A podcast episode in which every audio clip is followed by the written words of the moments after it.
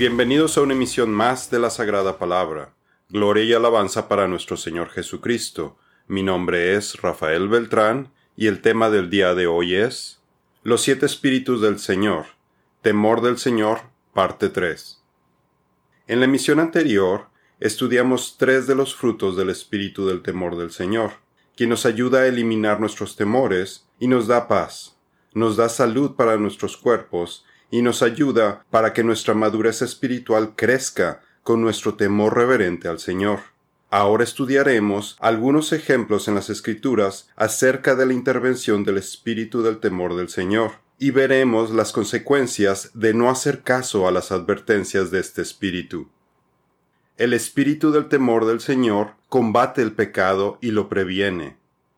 Cuando los israelitas llegaron al monte Sinaí, el Señor descendió ante ellos y utilizó una densa nube para protegerlos del poder de su radiante presencia, ya que la presencia del Señor es abrumadora para la humanidad en su estado pecaminoso, débil y caído. Y con truenos, relámpagos y el fuerte sonido de una trompeta anunció los diez mandamientos de su pacto. Y Moisés nos explica que lo hizo de esta manera para que su temor permaneciera en las mentes y corazones de los temblorosos israelitas, con el objetivo final de que no pecaran.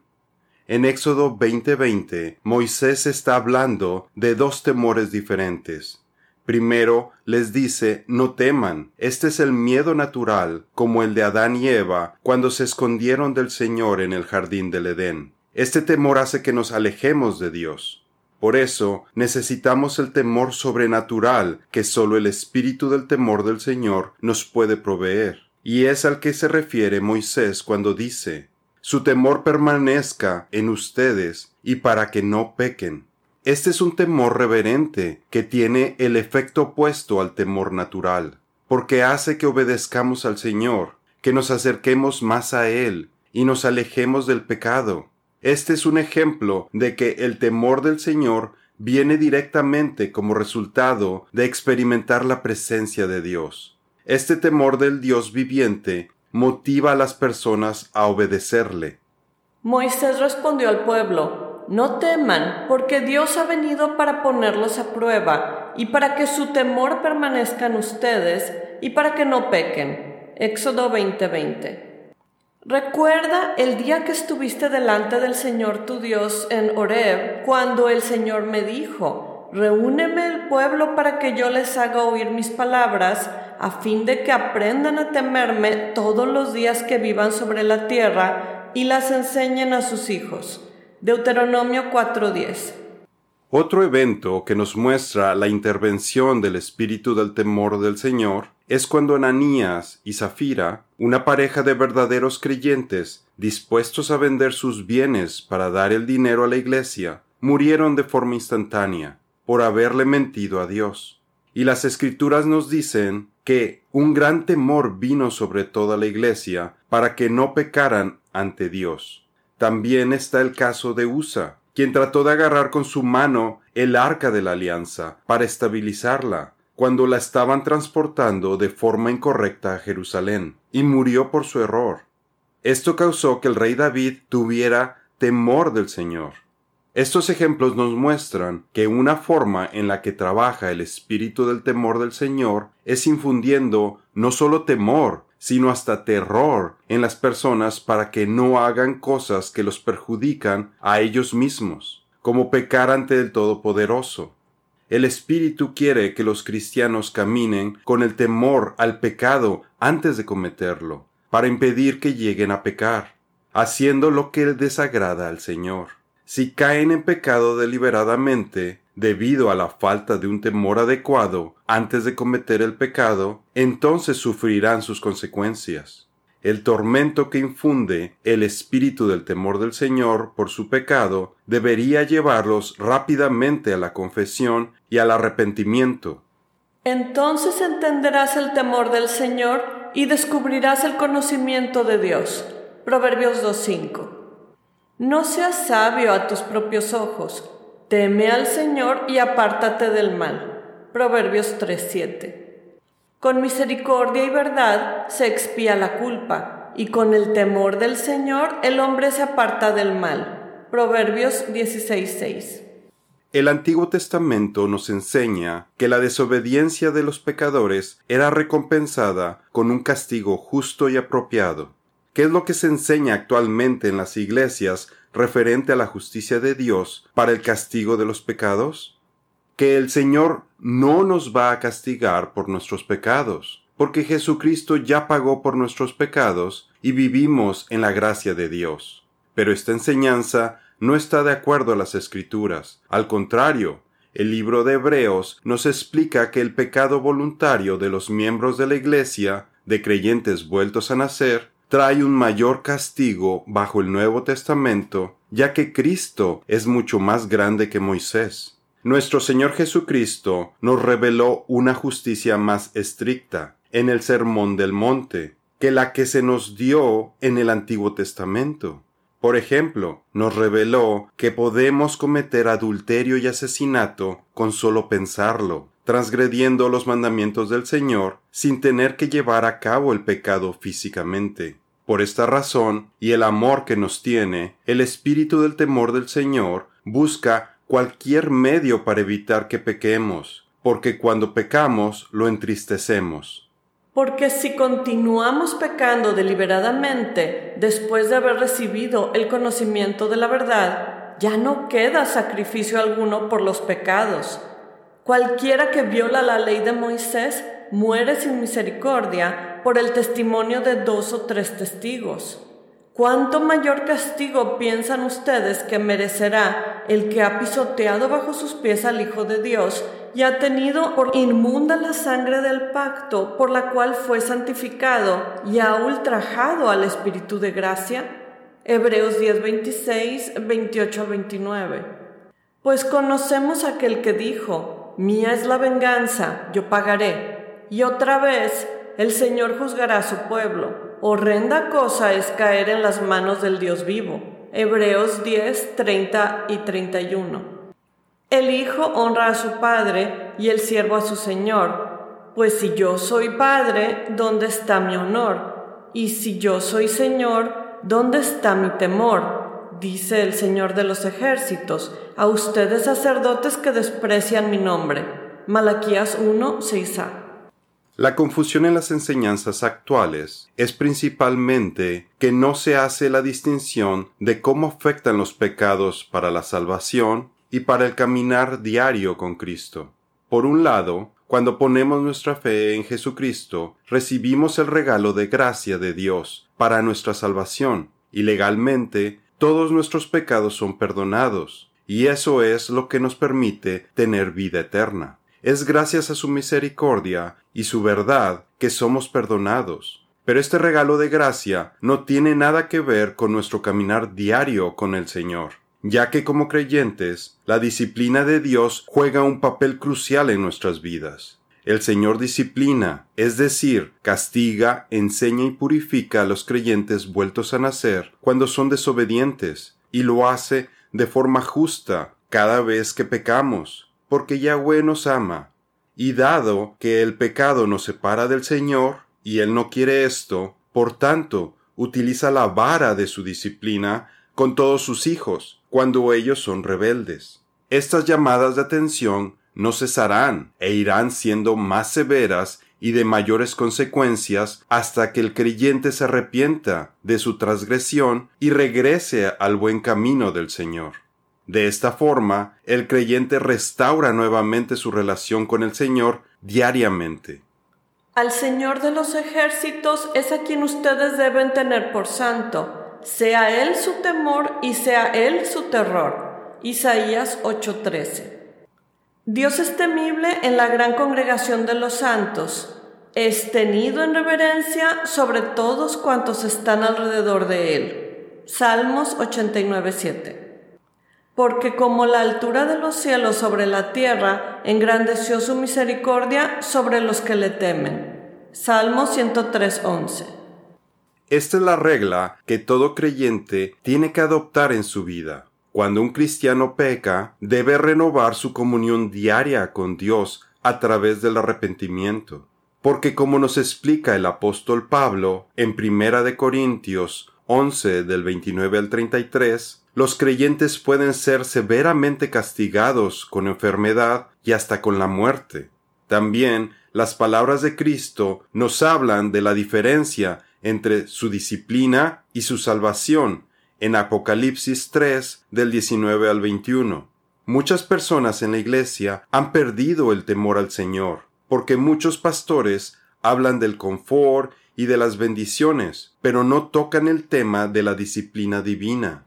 Y por otro lado, muchos creyentes se ofenden y ya no soportan la sana doctrina, prefiriendo tener una imagen superficial e incorrecta de Dios, la cual está llena de amor, misericordia y gracia, pero no muestra su justicia, disciplina, santidad y temor del Señor.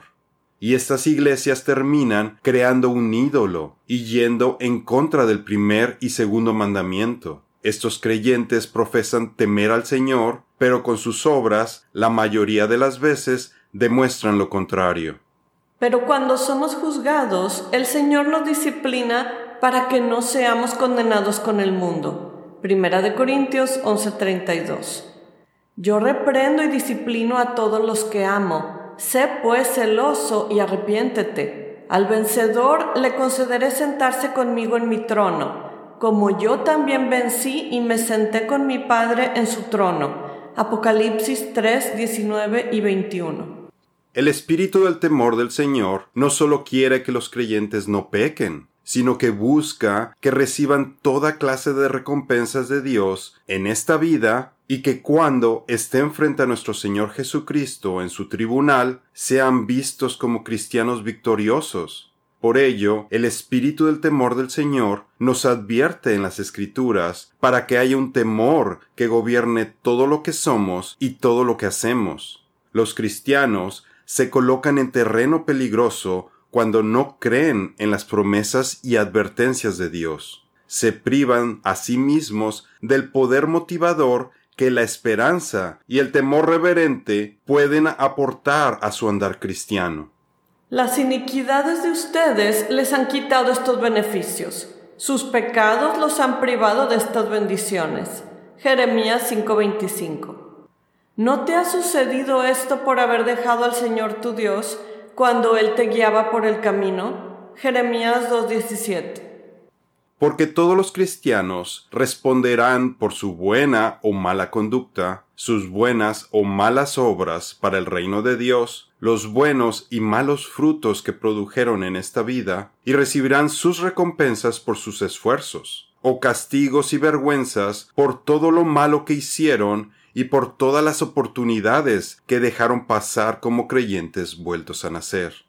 Pablo nos explica que los creyentes vueltos a nacer sufrirán pérdidas si sus obras son de madera, heno y paja, es decir, que sus obras están basadas en doctrinas hechas por los hombres, valores del mundo y hasta herejías, en lugar de estar fundadas en Cristo.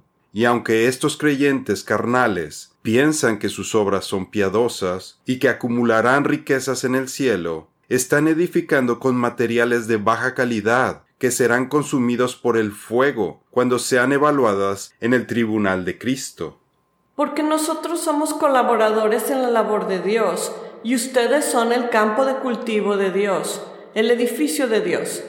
Pues nadie puede poner otro fundamento que el que ya está puesto, el cual es Jesucristo. Ahora bien, si sobre este fundamento alguien edifica con oro, plata, piedras preciosas, madera, heno, paja, la obra de cada uno se hará evidente, porque el día la dará a conocer, pues con fuego será revelada. El fuego mismo probará la calidad de la obra de cada uno. Si permanece la obra de alguien que ha edificado sobre el fundamento, recibirá recompensa. Si la obra de alguien es consumida por el fuego, sufrirá pérdida. Sin embargo, él será salvo, aunque así como a través del fuego Primera de Corintios 3:9 y 11 al 15. El espíritu del temor del Señor, a través de Pablo, nos advierte nuevamente que Jesucristo va a juzgarnos por todo lo que hicimos en nuestra vida como creyentes para su reino. La recompensa de la que habla Pablo puede ser positiva o negativa. Porque todos nosotros debemos comparecer ante el tribunal de Cristo, para que cada uno sea recompensado por sus hechos estando en el cuerpo, de acuerdo con lo que hizo, sea bueno o sea malo. Segunda de Corintios 5:10. Cuando nuestro Señor Jesucristo enseñó en parábolas acerca de cómo serán juzgados los creyentes en el tribunal de Cristo, describe tres servidores creyentes, a quienes su Señor, Jesucristo, les dejó cinco, dos y un talentos, los dones del Espíritu Santo, para cumplir con nuestras responsabilidades dentro del reino de Dios y aunque los dos primeros sirvientes fueron recompensados como buenos y fieles sirvientes por su labor para el Señor, el tercer siervo fue juzgado como un sirviente malo y perezoso. En el reino de Cristo, un talento es precioso y no debe ser enterrado, ni tampoco es solo para nuestro uso personal, sino que debe ser utilizado para alimentar al rebaño del Señor, para que otros sean advertidos a tiempo y sean motivados a querer estar en Cristo. Pero lo más aterrador de este pasaje es que el creyente malo y perezoso fue echado de la presencia de Jesucristo hacia lo que se llama las tinieblas de afuera.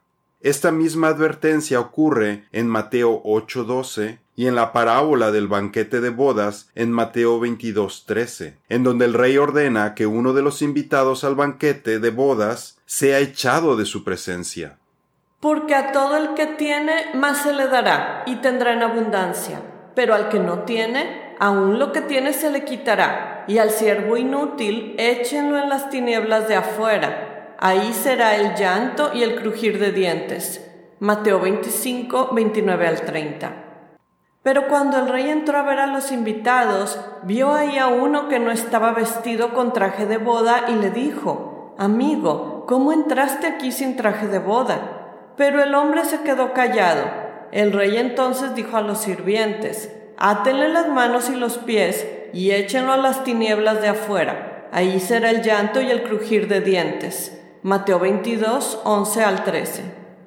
Si esto no pone a temblar a los cristianos carnales, que todavía se alimentan con leche y no se han preocupado por crecer espiritualmente para trabajar en los campos de nuestro Señor Jesucristo, tenemos la enseñanza impactante de la parábola del siervo fiel y del infiel, donde Jesucristo advierte a los creyentes desobedientes que parte de su castigo al ser enjuiciados en el tribunal de Cristo será de ir al mismo lugar que los incrédulos y los hipócritas. En Mateo 24, 50 y 51 nos advierte que en este lugar ahí habrá llanto y crujir de dientes. Pero si aquel siervo dice en su corazón, mi señor tarda en venir, y comienza a golpear a los siervos y a las siervas, y a comer y a beber y a embriagarse, vendrá el señor de aquel siervo en el día que no espera y a la hora que no sabe, y le castigará duramente y pondrá su parte con los incrédulos. Lucas 12, 45 y 46. Para concluir me gustaría dejarlos con la frase que dijo Daniel Webster, un gran político estadounidense. El pensamiento más grande que jamás haya pasado por mi mente es que un día tendré que presentarme ante un Dios santo y dar cuenta de mi vida. Por eso, para que seamos creyentes victoriosos hasta el final, el rey Salomón nos dio su recomendación final, el resumen de sus hallazgos y con la que concluyó el libro de Eclesiastés. Nos aconseja que le pidamos ayuda al espíritu del temor del Señor para poder cumplir con los mandamientos de Dios, porque seremos juzgados en el tribunal de Cristo sobre nuestra vida cristiana, los frutos que produjimos y los pecados de los que no nos arrepentimos. La conclusión, cuando todo se ha oído, es esta teme a Dios y guarda sus mandamientos, porque esto concierne a toda persona, porque Dios traerá toda obra a juicio, junto con todo lo oculto, sea bueno o sea malo. Eclesiastés 12, 13 y 14. En nuestra siguiente emisión concluiremos viendo la triste situación de lo que pasa si una persona rechaza el espíritu del temor del Señor y veremos escenarios tanto para los incrédulos como para los cristianos carnales. Esto es todo por el día de hoy. Los esperamos en nuestra siguiente emisión. Que Dios los bendiga.